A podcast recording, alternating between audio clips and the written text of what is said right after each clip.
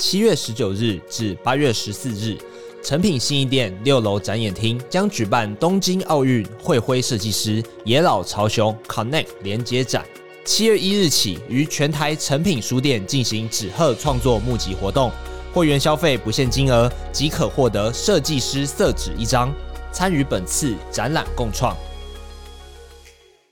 其实《教父》有非常多的彩蛋可以挖掘，比方说在电影里面，只要橘子出现的时候，等一下就会死掉，好，就是有点像迷因，或者是有一种彩蛋的东西。好多影评人的朋友就说：“哦，我好害怕读完这本书，因为读完这本书就觉得好像《教父》所有的梗都知道了，就会有点舍不得。”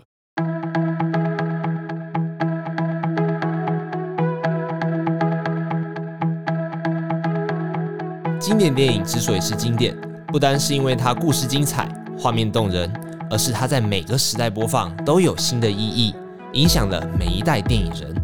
而《教父》就是这样的电影哦。本集 Summer Reading 邀请到资深影评人，同时也是黑体文化副总编辑徐明翰老师，一起带我们认识经典电影《教父》。话不多说，上课喽！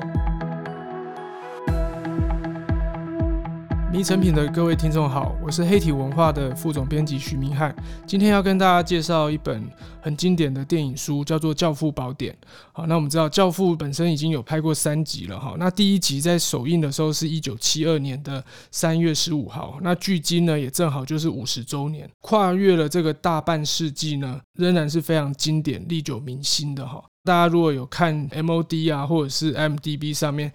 它的评分哦是九点二分，非常的高分哦，大概在电影剧情片里面仅次于《刺激一九九五》这部片子呢，为什么会这么的受欢迎，而且在当时的票房这么的好，而且口碑也很好，叫好又叫座好。那我今天呢就会分三个部分来详细的介绍这个《教父》这部电影，尤其是在。开始的时候呢，他遇到的各种拍摄上的困难，《教父》的导演法兰西斯科·波拉如何克服这样子的困难，拍出了一个脍炙人口的经典。哈，第二个部分呢，我会介绍就是这部电影经典的场景以及台词。好，我们常常就会引用这些台词，在人生的各种阶段中，或者说你会看一些电影里面，也都很有《教父》的梗。那第三部分呢，就是会稍微帮大家回顾一下《教父》这五十年影响了多少电影，以及他栽培了多少经典的演员，好，让我们重新对《教父》这样子的一个神话呢，可以就继续的了解下去。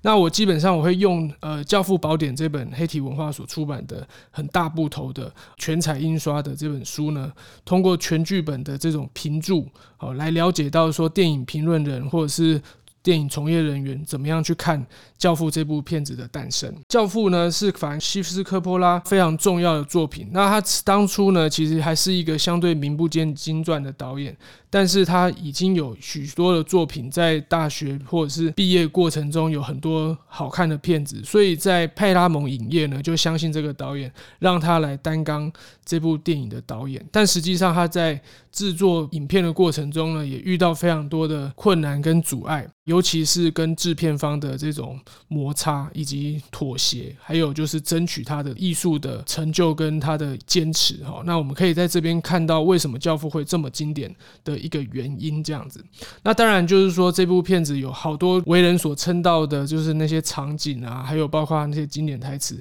很有趣的，就是也影响了我们做人处事的各种方式哈。甚甚至在商场啊，或者是竞赛的场域里面，我们都会用教父的台词来给自己打气或鼓励这样子。在《教父宝典》这本书里面呢，哈，它基本上是一个 annotated Godfather，就是说充满着评注哈，包括说演职人员、制片方、导演、演员，甚至一些影迷，好，还有。专业的影评人对这本书可以说说三道四的各种评论哈，不管是好评、恶评，或者是幕后花絮的揭露跟报道，而在这本书里面全部都刊载出这样子的一个故事的背景哈。那知名影评人文天祥也曾经说过，这本书呢算是一本爱电影爱到入骨的一个。完美的结局，换言之就是说，你很喜欢这部电影的话，就会用力的去评注它，然后把这部片子所有的细节都挖出来，这样。那这本书基本上就是这样子，就是把这部电影的许许多细节都挖出来。那也因此呢，我们会注意到说，诶，在这部电影原来并不是非常顺遂的拍出一个很好看的电影哈。实际上，在原著小说的阶段呢，其实当时。算是一个非常通俗，然后艺术成就其实没有那么高，可是因为是类型的关系，所以就算是一个 IP 这样子哈。但是在当时呢，因为派拉蒙筹拍这部片子是有看上这个小说，已经卖得很好了。但是呢，实际上派拉蒙本身过去四五年内制作的黑帮电影，其实都已经卖得不是很好的，所以他们就有点担心说，花太多钱拍这部片子会不会血本无归，所以其实当时呢，他们用非常便宜的价钱买了这个原著小说，然后他们也找了一个相对不会那么贵的导演，哈，就是科波拉这样子。那原本以为这样子都好使唤，然后就是赶鸭子上架的就把这个片子拍掉就好了。但实际上遇到科波拉呢，科波拉就是一个非常盯紧，然后非常专注在细节上的导演。所以呢，后来科波拉跟制片方提了三件事情，让制片方非常的头大。其中一个就是说，这部电影剧本。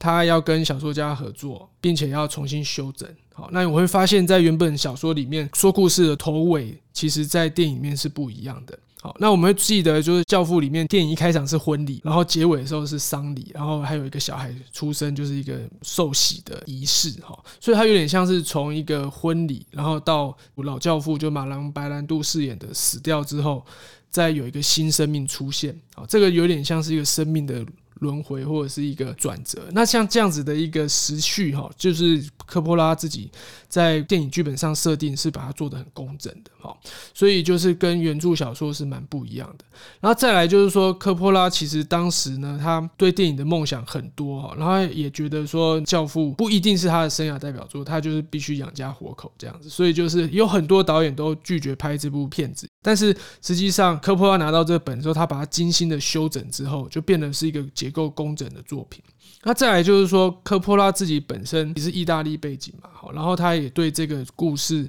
很有喜欢的一个很核心的原因是说，他希望能够拍出在美国的意大利人的生活方式，不仅仅只是一个类型片。的一个状况，所以就不会只是一个黑帮恶斗、枪战的这种故事，他会想要呈现意大利的家族如何在美国落地生根，尤其在纽约这样子，所以他其实是有很强的这种历史啊、人文的某一种关怀在里面，所以他当时就跟制片商又提了一个很难的题目，是说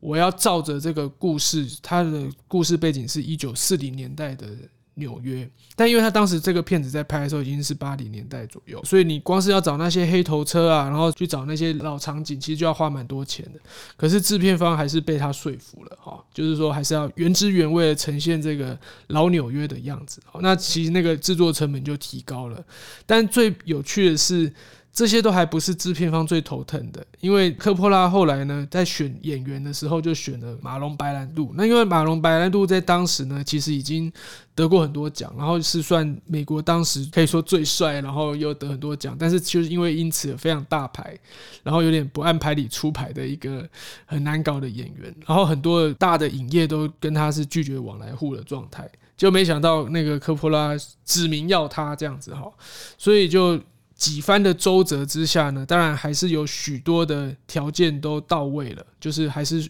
应允着这个科波拉的要求，然后完成了这个作品。也因此在这拍片的过程中，很容易就是一旦做不好。制片方就会说：“那你给我走人。”所以科波拉其实很战战兢兢，他常常会跟人家开玩笑说：“因为他当时有找他的妹妹去演电影的其中一个角色，然后找他爸爸去当某一个场景的配乐。他说他的那电影的结尾呢，可能会导演名字不是他，但是他的家人可能有一两个名字还在那个电影里面，成为他拍这部片的唯一的痕迹，然后就会自我解嘲这样。就还好，这部片其实到最后他还是保住了他的。”职位，那原因是什么呢？就是因为他找到了这些技术班底，还有他的演员都表现得非常好。那也还好，这些制片人呢是还算有眼睛的，所以就哦，真的马龙白龙路拍的演得真好，或者是说这个光真的很漂亮，以此类推。到最后，泰拉蒙就愿意倾巢而出的把他们在美国的院线全部都上映《教父》，所以《教父》这部片子在。当年呢，其实是在全美戏院有将近两百家的派拉蒙影业的通路同时上映，这也算是在那个年代比较少见的。因为以前是胶卷嘛，所以它就是洗了几十卷胶卷，就主要一开始是在大城市，然后接下来去二线城市，然后再去那种边疆这样。但是他们当时不是，他们是一口气就是洗了非常多的胶卷，然后一口气就在全美连映。所以为什么一九七二年首映日会那么重要？因为在当时它其实就是现象级的作品。好，那也因此就是派拉蒙影业也尝到甜头之后，就有很多的电影就用这种模式在进行。好，那我们知道，就是说《教父》这部片子算是雅俗共赏，它本身就是说它有商业性，但是同时它的艺术成就也相当的高，包括它得到奥斯卡许多的提名奖项，其中尤其它最后是荣获最佳影片、最佳男主角、最佳原著剧本改编。好，那一直累积到现在，其实，在今天来看这个黑帮械斗的片子，其实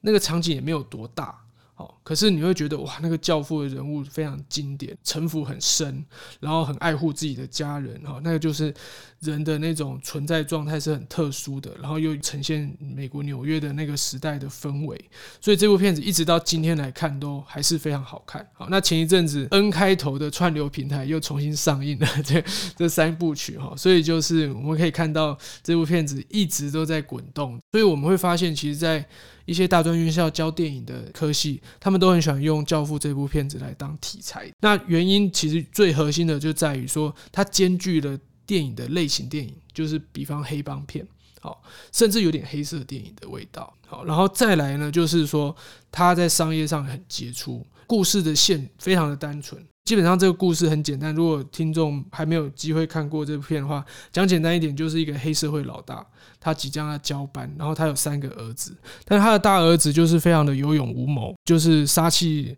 非常的重，但是却没有老谋深算的部分。然后相对他小儿子呢，却是一个很爱读书，然后大学就跑出去念书，然后就很不认同家里事业的一个小孩，也就是未来的教父哈，那个艾尔帕西诺所演的这个教父。那这个小教父呢，一开始呢。他是不认同他爸爸的，他就很讨厌他爸爸的那个这种狗屁的勾当这样子，所以他其实是高知识分子，然后就是反对家族企业，但是又因为他父亲后来就被暗杀，但没有成，或是家里的经济权力的那个范围有点岌岌可危，所以这个小儿子就。有点像见义勇为的，就最后就承担了这个家业，所以就在这部片子里面，基本上就是有一个心境的转折，就是不认同父亲的儿子，到最后如何慢慢的站上最大的这个 Godfather 的位置的一个过程，所以他就也很悲剧性，因为他明知我不想做这件事情，到最后还是做了这件事情啊，所以就那个心路历程是非常。很令人赞叹的哈，那就是说，到底为什么马兰白兰度最后能够怀柔了这儿子哈？这个过程其实是也非常好看的。这个，所以这部片有文戏也有武戏，就是说有黑帮械斗啊这些的，但同时也有这种非常家庭的、非常轻柔的、非常说服人的一些感人肺腑的桥段啊，就是那种 bromance，就是男性情谊的部分比较多哈。所以《教父》这部片子其实是。磕磕绊绊的遇到很多阻碍，但是导演一路的说服了制片方，还有他的许多团队，到最后把这部片给拍出来，就受到很多人的赞许哈。那其中有一段呢就很有趣，就是因为这个小说非常的红，大家都知道这小说故事在讲什么，所以在当时听说派拉蒙要拍这部片的时候，当地的意大利裔的美国人就群起抗议，说哇，他们丑化我们。就是很多族群可能会因为某些电影，觉得自己的族群形象会被丑化，所以在当时那个意大利裔的人就说：“你可以拍电影，但你拍出来不准说我们是黑手党，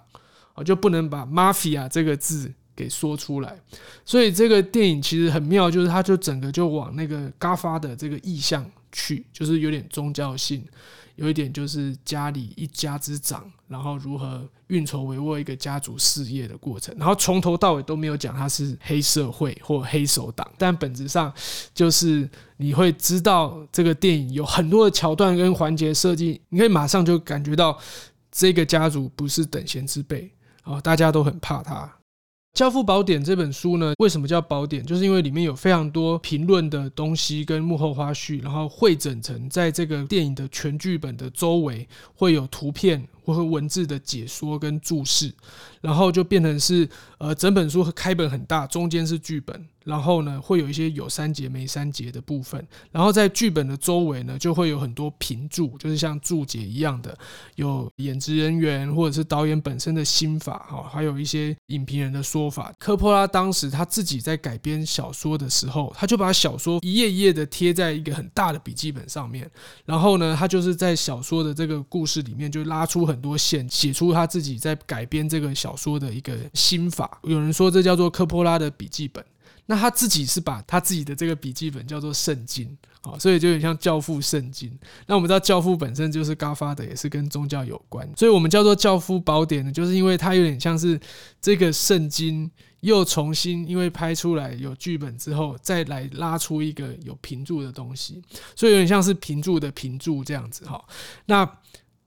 基本上就是说，呃，在那个教父圣教父宝典里面呢，我们会看到，就是说科波拉自己的笔记本的很多的 note，很多他的心法，他会在改编的过程中跟自己做心战喊话，叫自己这个一定要把它拍成怎么样，或这个一定要不能拍成什么样子。好，那我们接下来呢，就会来一个一个场景，跟大家稍微介绍一下几个重要场景里面，科波拉是怎么样决定要这样拍的。那在当时呢，他跟这个原著小说家马利欧·普佐的合作方式是很有趣的，因为小说已经被改成剧本了嘛，哈。可是，在有些台词或生活习惯上，其实科波拉还是有相对不熟悉的地方，尤其是对于黑帮兄弟。所以，马利欧·普佐呢，他就常常帮忙科波拉把一些黑道兄弟习惯的。生活的状态去调整，比方说在美国的黑帮呢，香肠是不用烤的，是用炸的，所以那这个一般人都不知道嘛，好，那他就会去帮他调这些东西。那因为科波拉本身他就是很希望去拍出原汁原味的在地的意大利裔甚至黑帮的人的生活风格跟样态，所以像这本书里面其实有一个评注的功能叫做意大利作风。就 Italianism 就讲的是说，诶，其实它里面讲到食物啊、家庭讲话习惯啊，还有各种方言啊，其实它都是有它意大利自己的风味在的。那这一点，其实在科波拉那边也非常的着重。那除此之外，对于剧本的评注，里面还包括了幕后花絮。制作的细节，还有他一些穿帮的位置，还有演职员的相关重要的人的介绍。那当然还有最重要就是影片场景的分析。那我们接下来就是有几个影片场景呢，我们特别可以看到影评人、电影制作者。还有影迷，他们对于那些场景很用心的去拆解场景的重要性。好，那我们也可以通过这些几个重要场景呢，来看到科波拉是如何处心积虑的把这个场景给拍好，让电影变得有一个重点所在。首先，第一个就是开场。那我们知道，其实，在电影里面，教父接收一个客人，然后那个客人是在教父因为他的女儿要出嫁，在婚礼当天，所以就有点像是一个不速之客来跟教父求情，然后所以有点打扰这样子哈。但是教父因为家里庄园很大，所以你就会感觉到这种就是龙蛇杂处，然后城府很深，戒备很严，所以你就会觉得这个是一个非等闲人之家的一个。庄园这样子，所以你就觉得，诶，这里面好像有一点点什么样的蹊跷所在。然后同时呢，这个教父就非常的大开大合的，就是悦纳这些他的敌人，或者是他的手下，或者是不认同他的一些。人都来到这个庄园，所以你就看到教父怎么样去跟这些人运筹帷幄。好，然后里面他就是从容不徐的摸一只猫，对不对？好，然后就去跟人家谈判这样子，啊，你就觉得哇，这个教父非常的神秘哈。那加上就是这个电影的摄影师呢是戈登威利斯，他是在好莱坞被称作黑暗王子的一个摄影师，就是他的光呢，即便是顶光。一般拍电影拍顶光会很不好，就是因为眼睛会不见或什么的。可是他就总是会打一些很特别的光，让人看起来就是很有一种威胁感。那我们知道马龙白兰度他的那个颧骨很深嘛，所以一打一个顶光，他就像戴墨镜一样啊，就是看不到他的眼睛。然后甚至马龙白兰度当时在揣摩黑帮教父的时候呢，他其实是。看了西西里岛许许多多教父被抓去关的时候的那个录影的纪录片，然后去学那些教父说话。他后来就决定，他嘴巴吞那个类似像沙包的东西，让自己的声音有点沙哑，然后听起来不太清楚。啊，那这个原因是什么？就是让一般人听不出教父的口气是什么，所以你就会不知道他到底真心在想什么。就有点像一个人戴了墨镜，好像王家卫、高达他们都喜欢戴墨镜。就是你会不知道导演在想什么，然后你就不用去猜了，因为猜不到，所以就那个人会越来越神秘。教父呢，他本身的这个形象设计呢，就有这样子的味道，所以在开场的时候，这个灯光打下来变得非常的阴暗，那相对于婚礼的明亮呢，就产生一个落差。好，那我们就知道这个真正作证的是这个老爹哈，这个爸爸。而且在电影一开头的时候，有一句名言叫做“我相信美国”，那美国可以让我发大财。其实。在电影最后，教父把他的衣钵传给他的那个小儿子的时候，他也说，教父其实还是一个傀儡，就是说他还是被政客操纵的一个角色而已。所以我们会发现，那个教父的主视觉，就嘎发的的那个字上面，还有那个线神在操纵傀儡的样子。所以其实这部片子。演了那么多集，但是本质上他还是在描述美国社会里面这种暗潮汹涌的政商或者是官场跟黑社会之间的文化。好，所以在这个电影的一开场呢，就可以感觉出家族的角力，但同时呢，又有一种往往的威胁在里面。好，我们接下来讲《教父》也有一个很经典的场景，就是有一个教父的对手一觉起来的时候，发现有一个断头的马头放在这个床铺上面，哈，然后吓得就是这个黑帮的其中一个要角角头呢，就屁滚尿流这样子。那这个场景呢，其实相当的血腥，也算是这部片子最。血浆最多的哈，但实际上那个码头是真的码头。其实曾经科波拉是有用一些道具去试着把他码头做得很像，但是其实怎么样都不像。所以后来他们就去了那种动物肉品屠宰场，因为美国人是有吃马肉的，然后就是把马头直接就放在床上，那个画面非常的震惊世界。教父为什么要用马头去放在人家家床上，然后做什么效果呢？其实这个就是在。教父电影里面有非常多经典的台词，其中有一句话的台词呢，跟这个场景完全搭配在一起的，就是 “Go to the mattress”。我们如果稍微有点年纪的听众或观众了，看过电子情书的话，就记得那个梅格莱恩他在开一个那个童书店的时候，就是因为被大型的连锁集团威胁着，他的未婚夫呢就叫他说 “Go to the mattress”，跟对方开战。那 “Go to the mattress” 这一句话呢，其实就是去到别人家的床铺上，一般来说就是杀到对方家里去，或者是说直捣黄龙。那所以就是说，go to the mattress，就是说。你要跟对方开战，就是要杀到他家去。所以其实这个黑道角头就是教父要恐吓他，所以他就拿了一个断头的马放在他家的床铺上。所以就是完全是一个宣战的意味。其实，在这个电影里面有非常多的经典的台词，其中里面尤其就是这种黑道之间的尔虞我诈，还有这种耀武扬威，包括就 go to a matches，或者是说我会给他一个他不会拒绝的条件，我会给他一个不能 refuse 的 offer 这样子。那在教父电影这部。片里面有超级多的这种经典台词，那在《教父宝典》里面就整理了四十四句的经典台词，其中里面大概有占了将近一半都是这种商场如战场的这种心战喊话。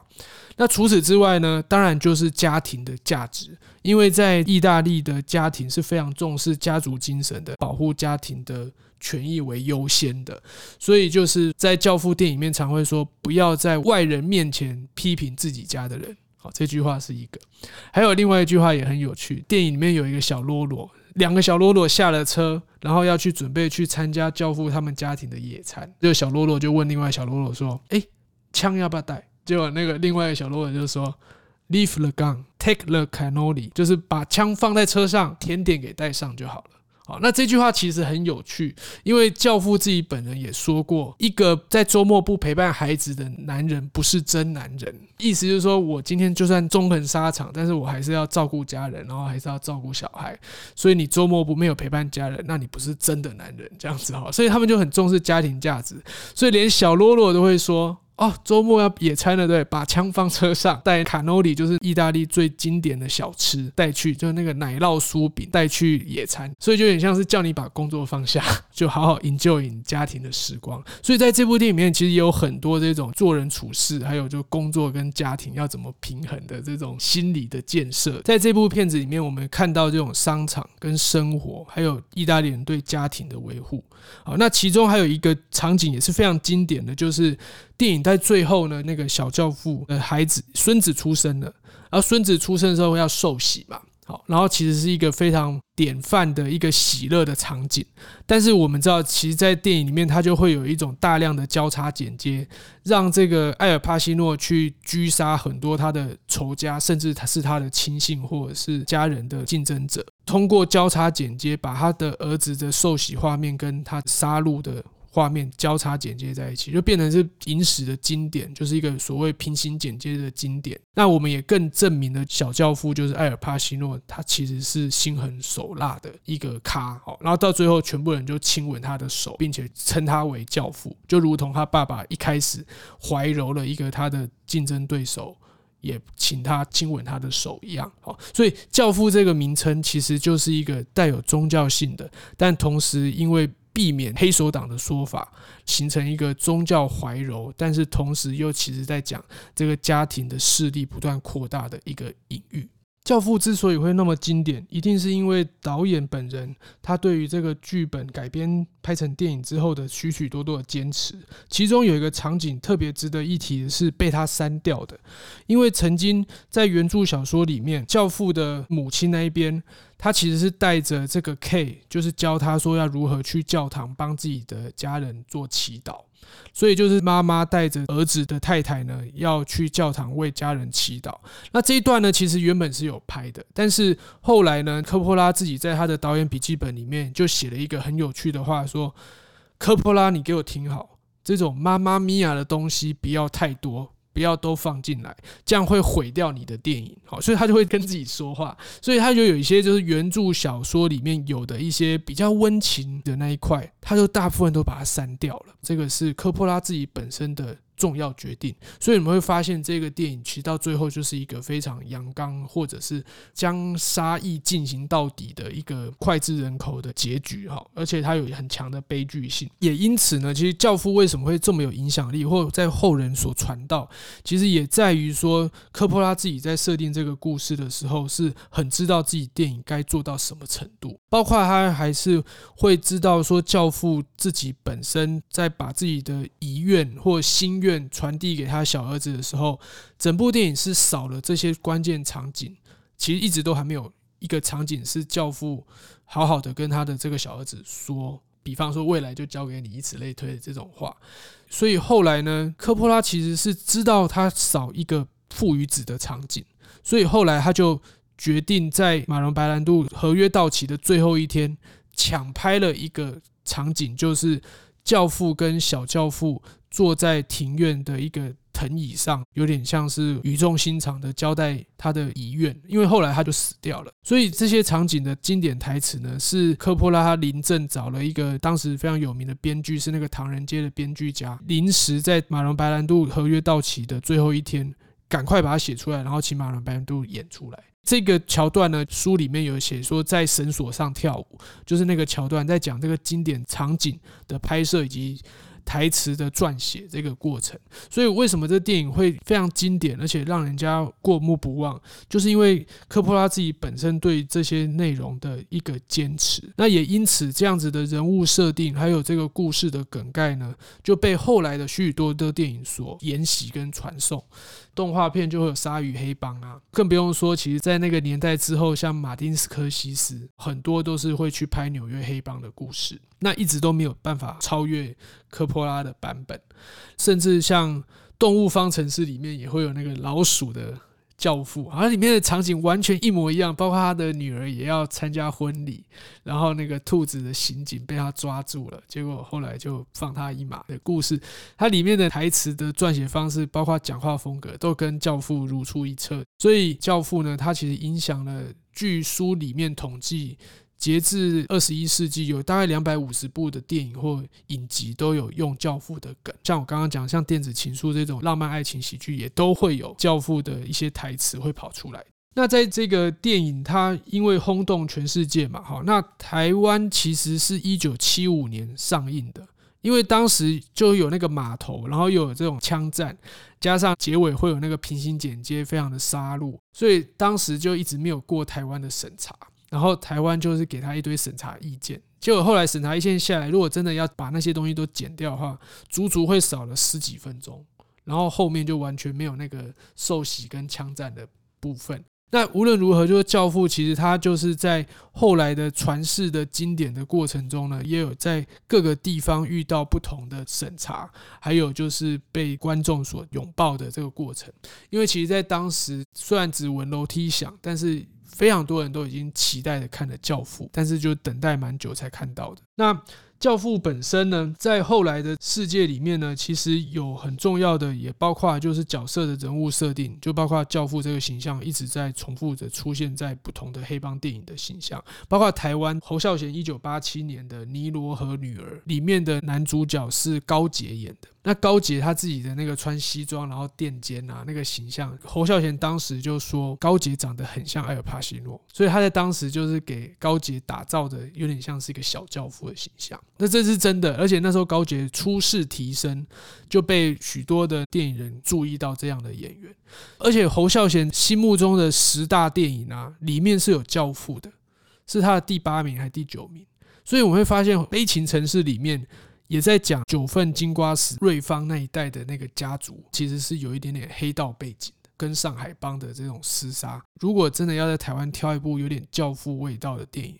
我会挑《悲情城市》，因为里面其实是有家族的械斗的这种维护家庭，同时又跟不同的帮派械斗的一个故事。所以就是说，《教父》其实在后代的影响是非常广泛的，包括在台湾其实都有不同的回响。节目最后呢，推荐几本跟这一部《教父》电影有关的书。但，第一就是黑体文化出版的《教父宝典》。好多影评人的朋友就说：“哦，我好害怕读完这本书，因为读完这本书就觉得好像《教父》所有的梗都知道了，这样子会有点舍不得。”但其实《教父》有非常多的东西都还有待在开发，然后里面有很多的梗也是从这本书知道的。比方说，在电影里面，只要橘子出现的时候，等一下就会死掉。好，就会有点像迷因，或者是有一种彩蛋的东西，在这本书里面有非常多的彩蛋可以挖掘。然后第二就是说，呃，其实科波拉自己本身有一些跟他有关的书，他自己有写一本关于未来的电影，他在讲未来的这种数位电影该怎么拍好。然后还有就是电影及剪接这本书里面也有讲到跟科波拉合作常年的这个剪接师如何去。剪接这个《教父》，然后此外就是《教父》原著小说，当然是绝对要看的，因为知道说原本的这个通俗小说怎么样慢慢幻化成一个电影的经典。好，那此外呢，最近其实有非常多电影导演的这种 behind story 的书出版，包括大卫芬奇，他其实后来也拍很多这种。黑社会的，或者是这种间谍，或者是侦探片。好，那大卫芬奇最近的这种暗黑系的这个天才导演的书呢，也都出版了。前一阵子沙丘电影也有出版他的这个美术设定集。好，那我们知道，其实像教父啊、沙丘这些电影，他们都用了非常大的资金在打造它的场景。此外，还有一本就是伍迪·艾伦的回忆录，啊，叫做《凭空而来》。那我们知道，其实戴安·基顿是伍迪·艾伦电影里面最缪斯的女神，对不对？那这个其实跟《教父》有点关系，为什么呢？因为其实戴安·基顿的第一部电影长片是《教父》，就是小教父艾尔帕西诺的太太，就是戴安·基顿演的。在当时，戴安·基顿穿着就非常现代，然后看起来很像纽约的一个聪明的女孩的这个形象，其实早在《教父》就出现了。然后后来他才拍了这个伍迪·艾伦的几部电影。所以，就《教父》其实真的影响很多重要的作品，然后传世到现在。好，今天的节目就到这里，谢谢大家的收听，我是许明翰，我们下次再见。